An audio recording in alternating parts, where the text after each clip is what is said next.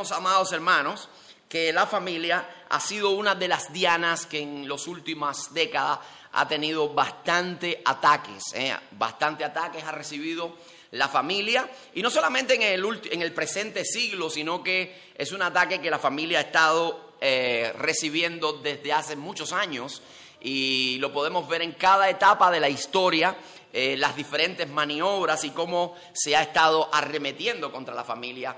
Y el, propósito específico eh, que se ha estado buscando es de construir el concepto de familia. Lo que se ha estado buscando es destruir el impacto, la influencia y el beneficio que reporta a la sociedad eh, la presencia de una familia correctamente eh, estructurada y cómo ha sido planificada desde sus inicios. Así que nosotros antes de definir eh, ciertos aspectos, antes de ver cómo ha sido el ataque, por qué ha sido el ataque y también la, respuesta que debe eh, tener la iglesia en medio de esa situación, en medio de, de ese ambiente tan complejo, primero vamos a definir qué cosa es y vamos a ver el origen de la familia. Y es importante, y yo creo que se ha estado redundando en todo el programa, se ha estado hablando, las lecturas que se han tenido, hemos entendido de que la familia no es una invención humana, ¿eh? la familia no, no, es no es algo que sale o que surge del ingenio del ser humano,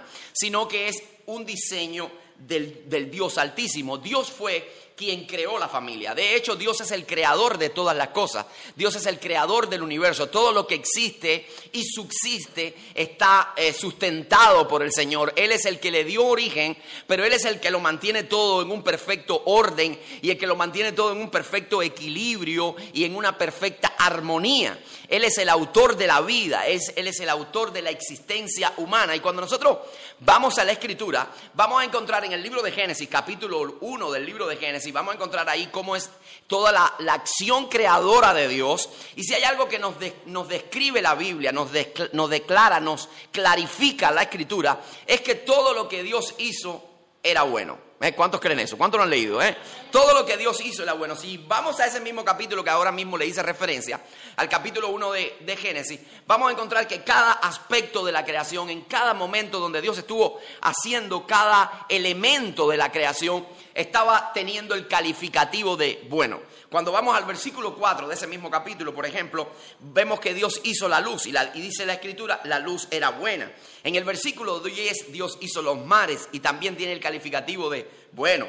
En el versículo 12 Dios hizo la semilla. En el versículo 18 Dios hizo las lumbreras y también eran buenos.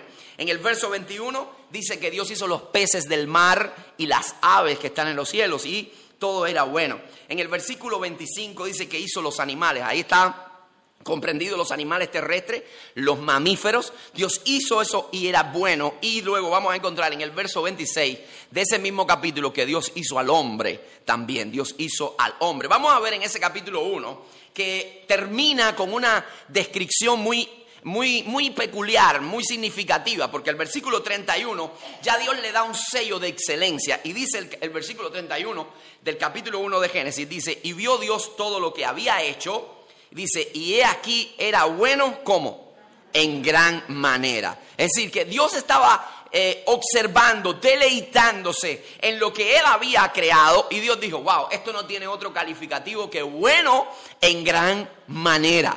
Pero cuando vamos al capítulo 2 del libro de Génesis, vamos a encontrarnos que hay una narración detallada de las cosas que Dios hizo. Vamos a encontrar cómo él ahí va a entrar en un análisis más profundo y vamos a encontrar que Dios hace al hombre, al primer hombre, Adán, y luego dice que Dios analizó y, dije, y dijo, no es bueno escuche bien, no es bueno que el hombre esté solo. ¿Y qué hizo Dios? Le hizo ayuda idónea. Y ahí Dios llegó al clímax de su creación. Esa era la corona de la creación. Dios creó la familia. Dios creó a Adán, y a Eva, no a Evaristo. Dios quedó a Adán y a Eva, un hombre y una mujer. Y ahí dice, esa es la familia, eso es lo que Dios había establecido.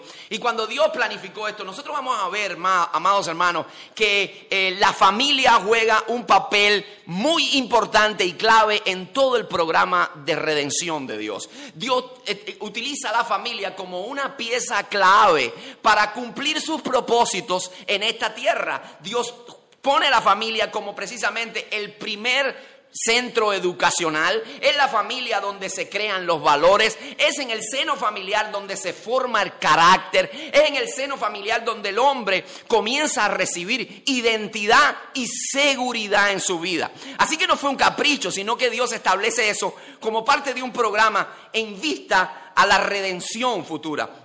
Dios lo hace con un propósito muy bien definido. Así que la familia es el agente social, amado hermano, mediante el cual Dios va a cumplir sus propósitos con la creación y específicamente con el hombre. Les voy a repetir nuevamente, la familia es el agente social mediante el cual Dios va a cumplir sus propósitos con la creación, pero específicamente con el hombre. Eso es lo que la Biblia llama el mandato cultural. Los teólogos le llaman a eso el mandato cultural, que se encuentra en Génesis capítulo 1, versículo 28, cuando Dios creó al hombre. Y mire lo que le dijo Dios al hombre, dime lo que le dijo Dios a la primera familia. Él le dijo, y los bendijo Dios. Esa familia tiene la bendición de Dios. Y es lo que enriquece, es lo más valioso que puede tener el ser humano. No es tener grandes cuentas en los bancos, es tener a Dios con él, es tener la bendición de Dios con él. Dice, y los bendijo Dios y dijo, y dijo, fructificad y multiplicaos, llenad la tierra y sojuzgadla y señorear en los peces del mar, en las aves de los cielos y en todas las bestias que se mueven sobre la tierra. Ese es el mandato cultural. Eso es lo que Dios le está diciendo. Ustedes tienen un propósito, ustedes tienen un diseño, van a sojuzgar la tierra, van a administrar la tierra, van a poblar la tierra. Por eso crea un hombre y a una mujer. Y luego nosotros vamos a ver que en Apocalipsis capítulo 21, los resultados, amados, los resultados de ese de esa familia se van a encontrar en la Nueva Jerusalén. Van a estar presentes en la ciudad celestial. Los frutos de la, de la gran muchedumbre que es de ese mandato cultural van a estar presentes en la Nueva Jerusalén. Así que, amados, nosotros podemos entender algo. La familia es la célula de la sociedad. Y eso no es un cliché. ¿Eh? La familia es la célula, es la médula de la sociedad. Y no es un cliché como muchas veces se repiten porque tiene gran importancia. ¿Por qué, amado? Porque es la familia la que crea, la que, la que su impacto produce una sociedad sana. Cuando hay una familia sana, cuando hay una familia funcional, los efectos de esa familia se van a reflejar en nuestras naciones. Por eso nosotros estamos viendo que toda la agenda LGBTIQ, toda esa agenda del lobby LGBTI, lo que está haciendo no es solo un ataque a la familia en lo particular, sino es un ataque a las naciones. Porque cuando las familias en el seno del hogar, el núcleo de la sociedad, no funciona bien, eso se va a ver en las consecuencias en las naciones luego. Las naciones van a ser afectadas, se van a enfermar y van a funcionar de manera incorrecta. Cuando la familia no funciona bien, no funciona bien nada, amado. ¿Estamos de acuerdo con eso? ¿Eh? ¿Estamos de acuerdo? ¿Entiende por qué debemos proteger la familia? Y cuando yo digo esto, amado, no lo estoy diciendo a suelto al aire y sin argumentación. Los mismos psicólogos afirman esto que estoy diciendo. Cuando usted va, a lo, usted quizás ha encontrado, ahora voy a, voy a lo práctico y después voy a los psicólogos. En lo práctico, ¿cuántos de nosotros hemos visto personas que tienen una conducta antisocial?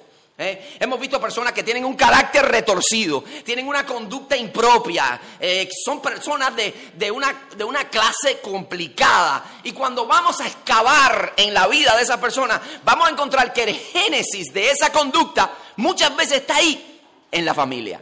Tenían familias que no funcionaban correctamente, familias disfuncionales. Y cuando usted excava, cuando usted va a la, psicología, a la psicología, a la psiquis de esa persona, algo estaba funcionando mal en el seno del hogar. Y es por eso que ahora se proyectan de esa manera. Pues eso plantea también la psicología.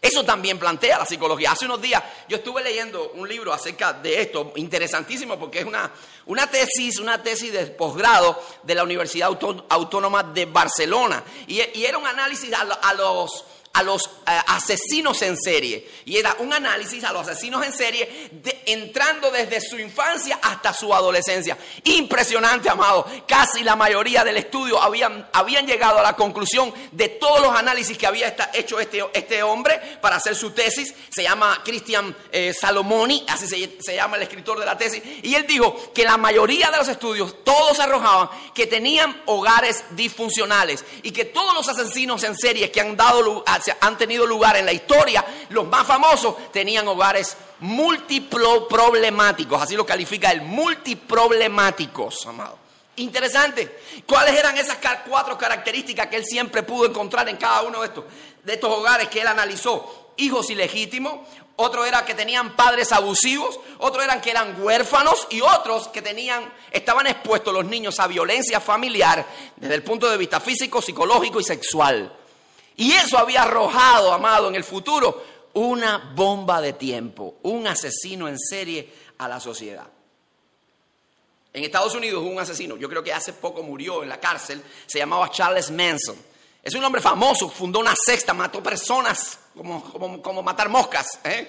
Y ese hombre cuando le hacen un análisis, usted sabe dónde había salido, dónde, dónde comenzaron sus primeros pasos en una vida tan agresiva, en una vida tan retorcida en su familia. Su mamá era dada al alcohol y a las drogas. Lo tuvo apenas siendo una niña, 16 años cuando nació ese, ese muchacho. A los 13 años ella fue presa con su tío porque asaltaron una gasolinera. Así que se quedó solo.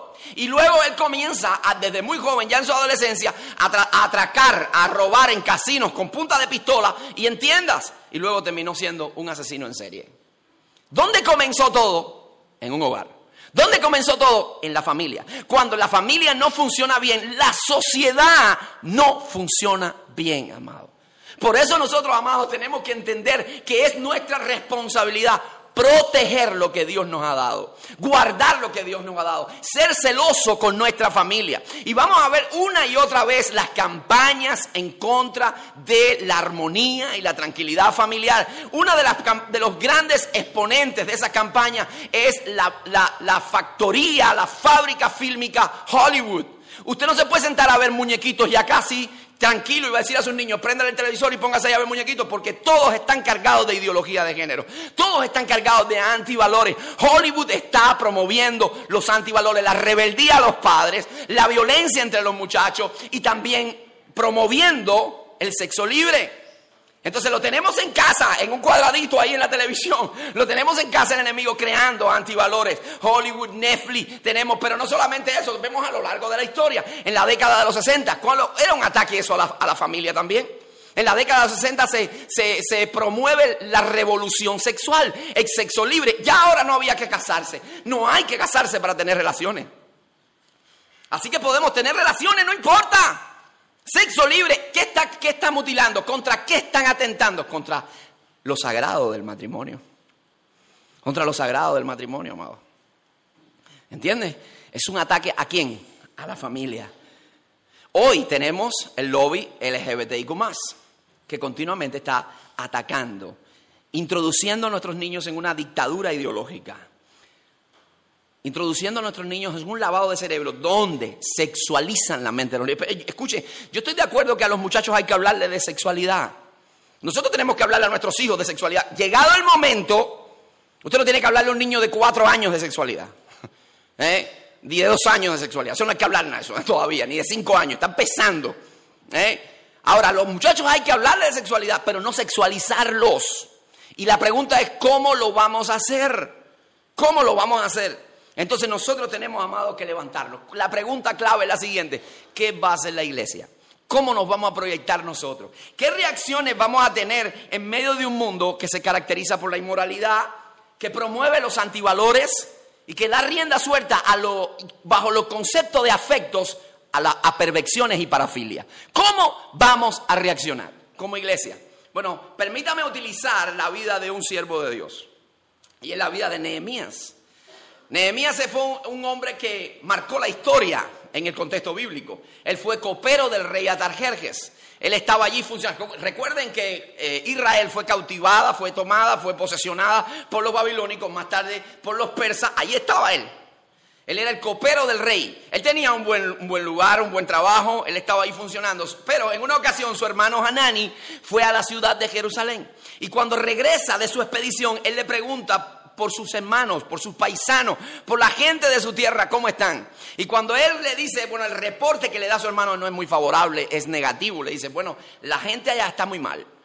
El pueblo está en gran afrenta, los muros están destrozados despedazado y las puertas han sido consumidas por el fuego. Hay una crisis nacional muy grande. El pueblo está desprotegido. Hay un problema crítico. ¿Qué hizo Nehemías? Es lo interesante. Él, claro que se compungió, claro que lloró, claro que gimió, pero dice la, la escritura que él oró y trazó una estrategia. Y trazó una estrategia para hacer algo en bienestar de su nación.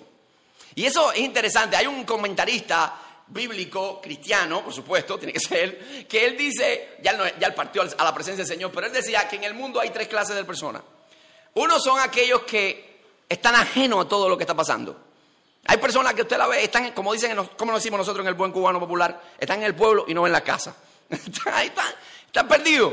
Hay otros que están al tanto de todo lo que está sucediendo. Y hay otros que hacen que las cosas sucedan. Y dice él, él decía, Nehemías es este último. Él hace que las cosas sucedan. Es alguien que no se queda pasivo. Es alguien que no se queda inmóvil. Es alguien que no se queda lamentando con un pensamiento derrotista. Es alguien que dice, ¿qué tengo que hacer? ¿Cómo puedo aportar un grano de arena para restaurar, para ayudar, para animar, para edificar? ¿Qué puedo hacer? Ese es Nehemías. Y ese es el desafío, amado, que tenemos que hacer nosotros, que tenemos que tomar nosotros. Nosotros como iglesia no podemos quedarnos pasivos. Tenemos que tomar acción. Tenemos que tomar acción. Tenemos que hacer algo. Yo creo que Nehemías nos presenta un desafío. Luego lo que vemos a, partir de ahí en el libro, vamos a ver que todo lo que viene es providencial. La providencia de Dios, ¿por qué? Porque es el rey el que se interesa. El rey le da recursos a Nehemías para que vayas a la ciudad de Jerusalén y, comience a reconstruir los muros, a reconstruir las puertas, para que le da todo lo que él necesita, todo, todo el aparato logístico para que él comience su reconstrucción. ¿Quién estaba obrando ahí? Era Dios. Pero Dios obra. Hay cosas que solamente Dios va a hacer, pero hay otras que Dios la quiere hacer con nosotros. Hay cosas que Dios la va a hacer solo, pero hay otras que la va a hacer si no, y no va a hacerla si no es contigo. Pero si te quedas tranquilo, amado, si no haces nada, amado, las cosas no van a fluir. Es como aquel que dice, yo quiero ser un médico, pero no estudia.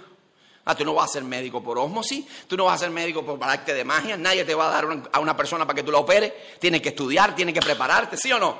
Ay, yo quiero tener mi casa, yo quiero tener una casa, una mansión, tremenda casa quiero tener de dos plantas. Pero el hombre no pone un bloque, no pone un bloque, no te va a caer del cielo. Dios te va a ayudar, Dios te va a suplir, Dios te va a dar la sabiduría, Dios te va a dar la inteligencia. Pero suda la camisa, mijo, suda la camisa. Entonces Nehemías entendió, entendió esa parte, dice, wow, Dios me va a ayudar, Dios me va a bendecir, pero hay una parte que me corresponde a mí y esa la voy a hacer. Me voy a levantar en función de eso. Y esa es la actitud, amado, que tomó Nehemías y esa es la actitud que debe tomar la iglesia. Lo que más anhela el diablo es una iglesia pasiva. Lo que más desea el diablo es una iglesia pasiva. Porque el diablo sabe que una iglesia pasiva no representa ninguna amenaza para sus proyectos de constructivo. No representa ningún estorbo para su agenda perversa. En cambio, una iglesia que está enfocada en Dios, una iglesia que se compromete con la verdad y sacar a luz la verdad. Una iglesia que, que predica íntegramente la palabra de Dios. Una iglesia que proclama el juicio de Dios. Es una iglesia ferviente, es una iglesia que le da en el costado al diablo. Es una iglesia que el diablo le teme y que es efectiva en la comunidad donde Dios la ha puesto. ¿Cuántos creen eso? Un cristiano no solamente iglesia en el plano general, ahora te hablo en el plano particular. Tú como cristiano, no dormido, no pasivo, un cristiano que sabe hablar y sabe esgrimir los argumentos de la palabra de Dios y sabe defender la escritura, es un cristiano amado, útil, sumamente útil en el lugar donde Dios la ha puesto, ya sea en tu trabajo, en tu escuela, en el barrio, donde sea, en tu familia. Dios te va a usar poderosamente. Pero tienes que tener esa actitud de no quedarte callado y de no quedarte con los ojos cerrados. Hay que hacer, hay que tomar acción. No puede temer, amado. La Biblia nos ha dicho, porque no nos ha dado Dios espíritu de cobardía, sino de poder, de amor y de dominio propio.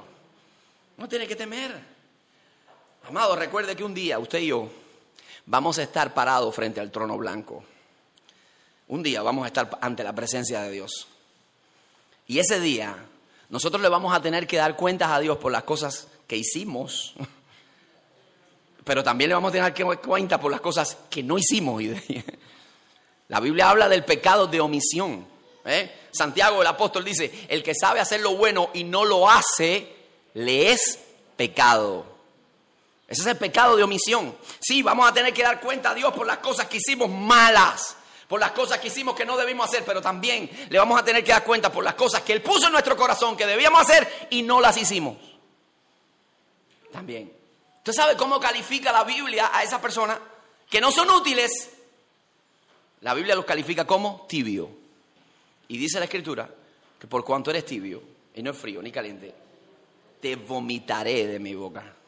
Por cuanto no eres tibio, no frío, y eres frío, y no eres ni frío ni caliente. No te haces nada, no eres nada, no eres útil. Entonces te vomitaré. Es nauseabundo. Es nauseabundo para Dios. Ya hablamos una vez acerca de eso, del contexto, así que no voy a entrar ahí. ¿Por qué dice Dios eso? Así que dice, me provoca náusea. ¿Qué significa eso, amado? No, que vamos a tener situaciones muy difíciles y tensas. Sí, no todo en el ministerio de Nehemías fue color de rosa. No, no, no, no. Hubo momentos bien complicados, momentos bien tensos. Hubo momentos donde el ataque fue frontal. Hubo momentos donde vinieron y le y, calumniaron, donde estimaron a poco las obras que le estaba haciendo, donde se burlaron, hicieron escarnecimiento de él, se burlaban de lo que él estaba haciendo, lo desanimaban. O en una ocasión el pueblo se desanimó y él tuvo que decirle, ey, ey, ey, un momento, acuérdense de Jehová, que él ha sido el que nos ha guardado, él ha sido el que nos trajo, él fue el que nos suplió. ¿Cómo nos va a dejar? No nos va a dejar en el camino tirado a un lado. Dios va a terminar esta obra. Y tuvo que ponerse fuerte y animar al pueblo. Amado, hay momentos muy críticos. Hay momentos complicados para la vida del cristiano. Y escúchame, se avecinan esos tiempos. Tiempos de estar definido y tiempos donde te van a marcar. Te van a marcar, te van a llamar de todo. Te van a poner todas las etiquetas a vida y por haber.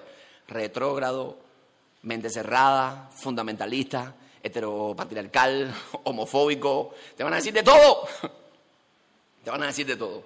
Escoge tú a quién servís, si a los ídolos del mundo o al Dios eterno. Pero yo voy a decir como dijo Josué, mi casa y yo serviremos a Jehová. Porque mi socorro, mi sustento no viene de ningún hombre, viene de Jehová de los ejércitos. Amén. Él es que me sustenta, Él es que me guarda y aún, aún más allá de la muerte, amado más allá de la muerte. Él va a estar conmigo. Entonces, amados, van a ver esos momentos tensos, pero comprometido con Dios. ¿Qué fue lo que hizo Nehemías? Mire, la escritura, lo que hizo Nehemías. Verso 13 del capítulo 4 dice, entonces por las partes bajas del lugar detrás del muro y en los sitios abiertos puse al pueblo por familia. ¿Cómo lo puso? ¿Por dónde? Por familia. Y dice, con sus espadas y con sus lanzas y sus arcos.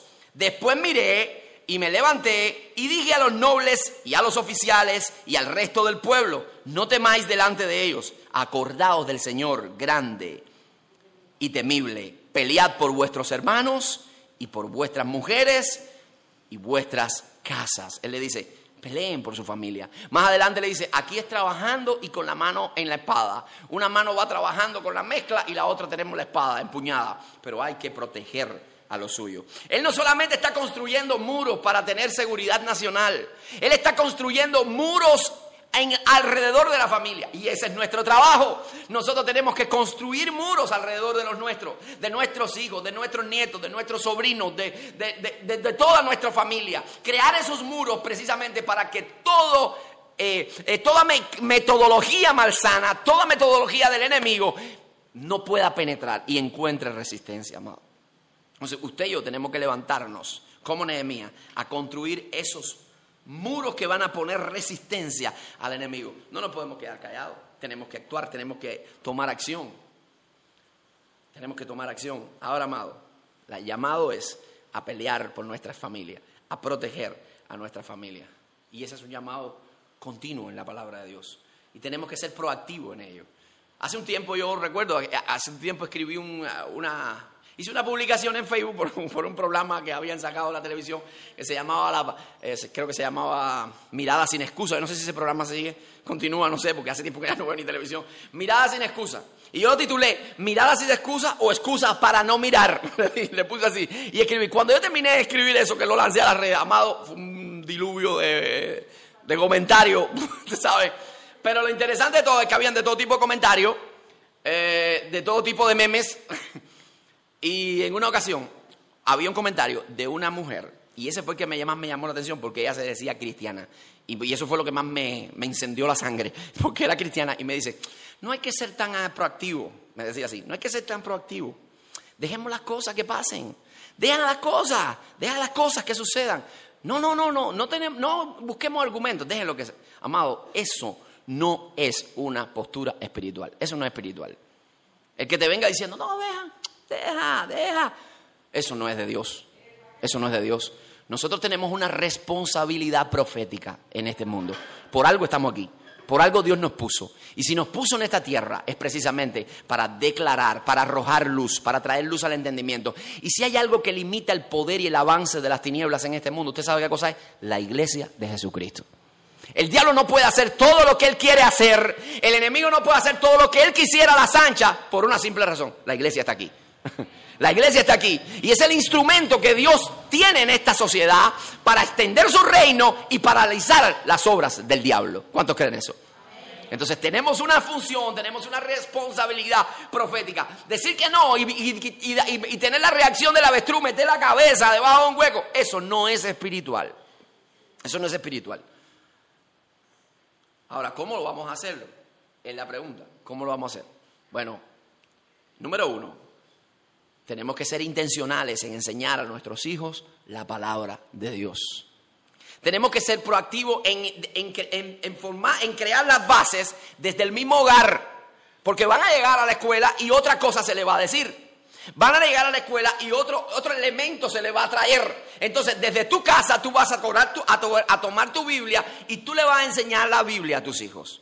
Eso es un principio que lo vemos en la escritura y hoy leíamos el Proverbio 22 que dice, instruye al niño en su camino y cuando fuere viejo no se apartará de él. Cuando tú al niño lo has enseñado en la palabra de Dios y le has puesto valores que son sólidos y absolutos, amado hermano, nada lo va a mover. Nada lo va a mover. Eso es lo que él aprendió. Eso es lo que él asimiló en su casa. Y cuando vemos la escritura dice, y vas a decir, vas a repetir esta palabra a tus hijos y a los hijos de tus hijos, y la vas a escribir en, las paredes de tu casa, y la vas a atar en tu mano derecha, y continuamente está diciendo, repite esta enseñanza, repite esta enseñanza, enseñando a tus hijos.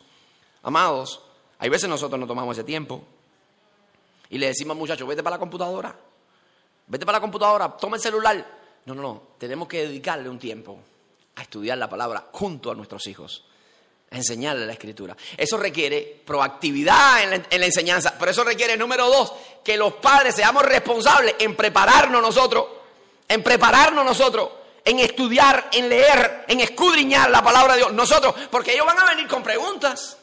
Y cuando ellos vengan con preguntas en una sociedad como la que estamos viviendo, tan tecnológica, avanzada, donde todo está al alcance de un clic, Y usted todo lo puede googlear en un momento ahí, y saque y sale respuesta. El muchacho no se va a, conformar con una respuesta de, eso es porque lo dice así. Usted tiene que darle respuestas argumentadas, usted tiene que darle respuestas inteligentes, usted tiene que buscar elementos sólidos para darle. Entonces nosotros tenemos como creyentes, como padres, ser responsables y serios en la preparación nuestra para transmitir a nuestros hijos, pero no solo a nuestros hijos, a los otros, a los que son del barrio, al que viene con la pregunta. Amado, yo tengo mi hija en la universidad, yo no puedo estarle diciendo a mi hija eh, un puentecito chino. Cuando ella viene con una pregunta, yo tengo que haberla estudiado, yo tengo que, yo tengo que haberme quemado las pestañas para por menos darle una respuesta coherente. Entonces, esos muchachos hoy no son los muchachos de antes. Hay que estudiar, hay que prepararse. Y número tres, tenemos que pasar tiempo en oración tenemos que pasar tiempo buscando de Dios. Escucha, hay que poner un balance. La Biblia nos dice que claman los justos, Jehová los oye y los libra de todas sus angustias. Este pobre clamó, dice el salmista, y lo dio Jehová y lo libró de todos sus temores. Clama a mí, yo te responderé y te enseñaré cosas grandes y ocultas que tú no conoces. Pedid y se os dará, llamad y se os dará, buscad y hallaréis. Hay continuamente una exhortación a que busquemos de Dios y dependamos de Él. Entonces, no todo es argumento, no todo es, eh, eh, es argumento frío y razonable. También hay que darle lugar al Espíritu de Dios. ¿Por qué? Porque esta batalla no es de argumento. Esta batalla no es carnal. Esta es una batalla espiritual. ¿Cuántos creen eso? El que está detrás de todas las cosas no es un hombre, no son siete psicólogos diciendo que esto es lo mejor. El que está detrás de todo eso es el diablo. La lucha que nosotros sostenemos, dice la Biblia, que no es contra carne y sangre, sino contra principados, contra potestades, contra los gobernadores de las regiones celestes de maldad. Y nosotros tenemos que utilizar no armas carnales, sino espirituales, las cuales son poderosas en Dios para la destrucción de fortaleza. Amado, si tú nada más te enfocas en lo estructural, en lo razonable y no le das lugar al espíritu, eres sábado por regla. Eres sábado por regla. Pero cuando tú has buscado de Dios, amado, hay una fuerza sobrenatural en tus palabras. Son respaldadas por el Espíritu de Dios. ¿Cuántos creen eso? Lo mismo te digo a aquellos que dicen, no, aquí todo es oración, todo es oración y no estudian. No, es cero también, cero también. Hay que tener un balance. Hay que tener un balance. Y aquí está el balance en el mismo texto que nosotros tenemos hoy como texto áureo. Está el balance en el versículo 8 de este mismo capítulo 4. Eh, Mire lo que hace Nehemías. Qué interesante. Mire lo que hace Nehemías. Dice, el verso 8 dice, y conspiraron todos para venir a atacar a Jerusalén y hacerle daño. Esos son los enemigos, que es en el árabe, eh, Zambalat del siervo Amonita, toda esa gente. Dice, conspiraron para venir a Jerusalén y hacerle daño. Entonces oramos a nuestro Dios. ¿Qué hicimos? ¿Qué hicieron primero? Todo lo que tienes que hacer primero es orar. Dile que está a tu lado, lo que primero tienes que hacer es orar. La primera gestión que tienes que hacer es orar. Hay gente que sale arrebatado de loco a hacer las cosas. No, yo tengo un amigo aquí, yo tengo una gente aquí, no, yo tengo conexión. Ese trabajo yo pasé, yo lo resuelvo. Tú no resuelves nada. Tú no resuelves nada. Ora. Primero ora, dale lugar que lleva a Dios. Y posiblemente cuando tú des paso no tengas ni que hablar, la gente te lo ve. Aleluya. Pero primero ora, ¿qué hizo Nehemías? Dice, entonces ¿qué hicimos? Oramos a nuestro Dios, por causa de ellos pusimos guarda, dice, contra ellos de noche y de día. Oye, esto se llama aquí, en el, si esto lo escribe un cubano, ¿usted sabe qué dice? Orando y con el mazo dando. ¿Qué hicieron ellos? Oraron y luego dicen, y pusimos guarda. Y pusimos, ahí está el balance. No vamos, vamos a orar, pero vamos a actuar. Eso se llama, no, eso no, era eso no era incredulidad, eso es tomar acción sobre la base de la convicción de que ya Dios había escuchado el clamor. Entonces, amado, ¿qué tenemos que hacer nosotros como iglesia? No, no, tú no tienes que salir a hacer marcha por ahí, así, a tirar piedra contra una vidriera. No, eso no es el trabajo de la iglesia. El trabajo de la iglesia es diferente. Nosotros tenemos que enseñar, nosotros tenemos que prepararnos y nosotros tenemos que orar. Esa es nuestra función. Y el Dios de los cielos hará lo que bien le parezca. Y la victoria siempre será de Él. Porque Dios no es un Dios fracasado, amado. Todo lo que Dios hace es para triunfar. Y si hay algo que nos alienta a nosotros los creyentes, los hijos de Dios, es que tenemos el libro. Y este libro, que es la historia de la humanidad, desde su creación hasta su redención, este libro es la historia completa. Y si hay algo que nosotros podemos ver al final, es que usted y yo, la iglesia del Señor Jesucristo, ganamos y estamos con Él en gloria. Aleluya. ¿Cuántos creen eso? Gloria a Dios. Dar un aplauso al Señor. Amén. Oye, yo no sé si usted ha podido yo no sé si usted ha tenido esa experiencia. Yo he visto películas con mi hijo y él se desespera. Y ahora papi, ¿qué le pasa? A él que le se zampa. Y yo disfruto porque ya yo la vi. ya yo la vi. Yo digo, ah, no, bueno, no sé. A esa hora yo me pongo a hacerme. ¿Tú crees? ¿Qué tú crees? Y, también hay veces nuestra hija no lo hace cuando ella ve algo. yo sé, ¿cuál es el asesino? ¿Cuál es el asesino? Pero ella lo sabe porque ella vio el final. Y nosotros aquí tenemos descrito el final. Y nosotros sabemos que el final nos dice que la iglesia de Cristo está triunfante en gloria con el Cordero de Dios en la boda del Cordero. Limpia, ataviada, vestida de lino fino y cantando y adorando a su rey. ¿Cuántos creen eso? Dale un aplauso al Rey de Reyes. Póngase de pie en esta mañana. Vamos a orar. Peleemos por nuestra familia, protejamos nuestro hogar, es la herencia que Dios te ha dado. Dios te ha puesto tu familia bajo tu guianza los hombres que están acá, tú eres no solo el proveedor del hogar, tú solamente no eres el que trae los frijoles, tú eres el que va a traer iluminación a tu casa, la luz a tu casa. Eres tú el que va a proteger espiritualmente, emocionalmente tu hogar. Así que esa es tu responsabilidad. Hay mujeres aquí que tienen que asumir eso. Dios no te va a faltar, pero eres responsable de eso. Cuenta con la promesa de Dios y cuenta con el respaldo de Dios. Estamos llamados a ser sal y ser luz. Pero también tenemos la promesa de que Él va a estar con nosotros todos los días hasta la consumación de los tiempos. No te va a dejar solo en la tarea. Él sabe que es muy grande para nosotros. Es una tarea, es una talla que nos queda muy grande. Pero Dios es el que nos sustenta y Él nos va a ayudar a seguir adelante. Vamos a orar. Señor, gracias. Gracias por tu presencia, Señor. Gracias, Padre, por la oportunidad de estar esta mañana en tu casa y poder adorarte y glorificarte, Señor. Gracias porque tú nos hablas, nos orientas, nos zarandeas para, para, para mostrarnos tu luz, Señor. Permite que todo lo que recibamos acá en este lugar estemos dispuestos, Señor, a ponerlo en práctica, a ponerlo en acción, a ponerlo en acción en nuestro hogar, porque sabemos que es nuestra responsabilidad proteger, educar, enseñar a las generaciones futuras, Señor. Estamos aquí para hacer sal, donde hay sinsabor y luz, donde hay tinieblas.